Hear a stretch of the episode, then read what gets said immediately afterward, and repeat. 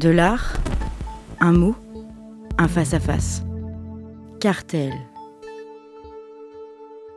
Cartel vous emmène aujourd'hui à Disneyland Paris. Pas directement bien sûr, mais à travers le regard de Carole Benzaken, dont un tableau qui fait désormais partie de la collection du Frac Auvergne s'intitule précisément Disneyland Paris, où l'on constate que la culture est une arme, pas toujours soft d'ailleurs. C'est une œuvre qui a été acquise à la fin des années 90 par le Frac Auvergne, une œuvre qui date de 1996. Jean-Charles Verne. Et c'est une grande peinture qui mesure 1m30 par 5m20 de long. Donc elle est très longue. 1m30 par 5m20, ça vous donne une idée du format, c'est-à-dire qu'on est littéralement euh, face à euh, quelque chose qui euh, relève du cinémascope. Format très horizontal et très allongé. Un cinémascope, euh, encore plus cinémascope que le cinémascope, hein, puisqu'on est vraiment là sur quelque chose de très très allongé. Cette peinture, elle est intéressante parce que elle nous met face à une quasi impossibilité de voir. Alors on va essayer de, décrypter ça, c'est-à-dire qu'est-ce qu'on voit, euh, qu'est-ce qu'on comprend, comment on peut lire. Alors je vais d'abord la décrire. C'est une grande peinture donc, qui est divisée en deux parties. La partie gauche, on a l'impression, quand on voit la partie gauche, qu'on est face à un plan très très rapproché, euh, la première chose qu'on reconnaît, ce sont deux gants de Mickey. Euh, vous savez, Mickey, il a des gants blancs avec des petits traits noirs, une espèce de gants de, je sais pas, de majordome un peu. C'est les gants de Mickey. Hein. Tout le monde connaît les gants de Mickey. Donc on voit deux mains gantées et on comprend que ce sont les mains de Mickey. Et puis ça, c'est à l'extrême gauche du tableau. Et puis juste à droite des bras, qui donc sont ceux de Mickey, on voit le buste d'un personnage vêtu d'une chemise hawaïenne. Et on s'aperçoit que l'une des mains euh, de Mickey est littéralement euh, composé comme un uppercut qui se dirige vers le menton du personnage euh, qui porte la chemise hawaïenne. Personnage dont on ne voit pas la tête, hein. donc on voit pas la tête, on voit pas le menton, mais on comprend que le Mickey est en train de mettre un coup de poing au, personnage qui se trouve à côté de lui. Donc ça, c'est ce qu'on voit sur la partie gauche du tableau. Sur la partie droite du tableau, c'est le contraire. Autant sur la partie gauche, on a l'impression d'être sur un plan très rapproché et très net, que sur la partie droite, on est face à quelque chose qui est totalement flou, euh, c'est comme si on observait un décor vu de loin, mais flou. Le titre du tableau nous aide, puisque le tableau s'appelle Disneyland Paris, donc on comprend que la partie droite du tableau nous montre tout simplement ce qu'on voit lorsqu'on est à Disneyland Paris, c'est-à-dire des décors, des maisons, euh, euh, des maisons de dessin animé, un peu pop, etc. Mais c'est flou. Alors, quand on est face au tableau, du coup, on est très ennuyé parce que d'un côté, on voit de trop près, et trop net, et trop gros, et de l'autre côté, on voit de trop loin et trop flou. Ce qui veut dire qu'au euh, final, le spectateur est dans une impossibilité d'effectuer une mise au point, euh, puisque l'artiste euh, nous interdit cette mise au point. On ne peut voir les choses que de trop près ou de trop loin. C'est-à-dire que le tableau nous met finalement face à notre propre incapacité de voir. Et évidemment, euh, le sujet est important puisque c'est Disneyland Paris. J'avais évoqué dans un précédent cartel euh, la question de la fabrication du consentement avec les images de publicité, politique, etc. J'avais évoqué la figure d'Edouard Bernays. Mais c'est ça. C'est-à-dire que là, on est devant une image qui est celle de Disney. Et Disney, euh, c'est cette compagnie qui ne cesse de fabriquer du consentement, c'est-à-dire de nous plonger dans un univers merveilleux, un univers merveilleux qui a pour principale vocation de nous faire acheter. Euh, des places de cinéma, euh, des tickets d'entrée dans les parcs d'attractions, des produits dérivés, des abonnements à des chaînes privées, euh, télévision, etc. etc.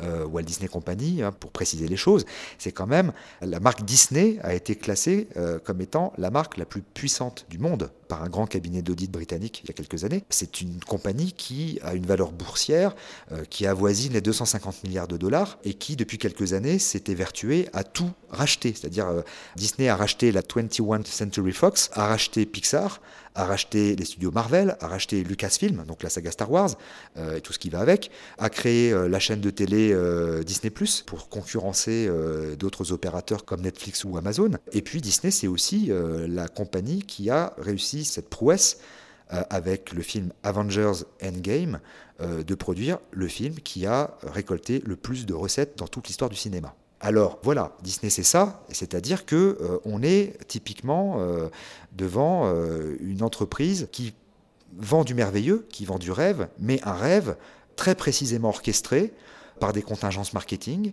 par des études extrêmement poussées de public, pour savoir comment on peut fabriquer du consentement et comment on peut vendre le plus possible. Et le tableau finalement nous montre ça, c'est-à-dire que le Mickey qui balance un uppercut au visage du touriste qui se trouve à Disneyland Paris, bah, il dit ça. C'est-à-dire, euh, on vous vend du merveilleux, mais au final, c'est toujours Mickey qui gagne. Je crois d'ailleurs, il y avait une parole de Noir Désir qui dit ça, euh, mais à la fin, euh, c'est Mickey qui a gagné. Vieux souvenir d'adolescence.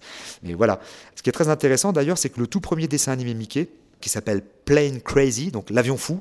Tout premier dessin animé Mickey qui a été fait hein, par Walt Disney lui-même, il est sorti en 1928, un an avant la Grande Dépression un an avant le krach boursier de 1929. Et ce dessin animé, il met en scène un Mickey qui perd le contrôle d'un avion et qui est complètement affolé dans son avion. Et c'est très très étonnant. C'est-à-dire qu'on est à un an de la Grande Dépression, euh, dans un avion qui devient fou. Enfin, je veux dire, à un moment donné, euh, j'évoquais la prédiction apocalyptique euh, à propos du film de Clément Cogitor la dernière fois dans un précédent cartel. Mais alors là, on est quand même un an avant la dépression dans un avion fou. Et alors là, euh, on peut y aller hein, sur, la symbolique apocalyptique, les avions fous qui percutent des immeubles, etc. etc. Voilà. Donc, dernière chose qu'on peut dire aussi, c'est que Disney, et le tableau, moi je l'ai toujours lu comme ça, euh, mais c'est ma lecture.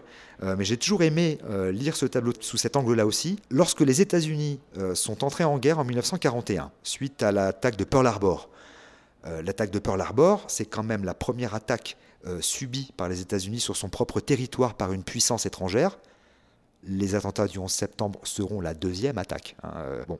Mais en 1941, euh, l'attaque de Pearl Harbor, c'est ce qui va décider les États-Unis à entrer en guerre. Et dès l'entrée en guerre des États-Unis, dans la Seconde Guerre mondiale, le gouvernement américain va, de manière plutôt secrète, constituer des groupes de travail en demandant aux membres qui constituent ces groupes de travail de réfléchir d'ores et déjà à l'après-guerre. C'est-à-dire, la logique est la suivante, c'est de dire, nous gagnerons la guerre, on ne sait pas combien de temps ça prendra, mais on la gagnera, et nous devons, dès maintenant, réfléchir à deux choses.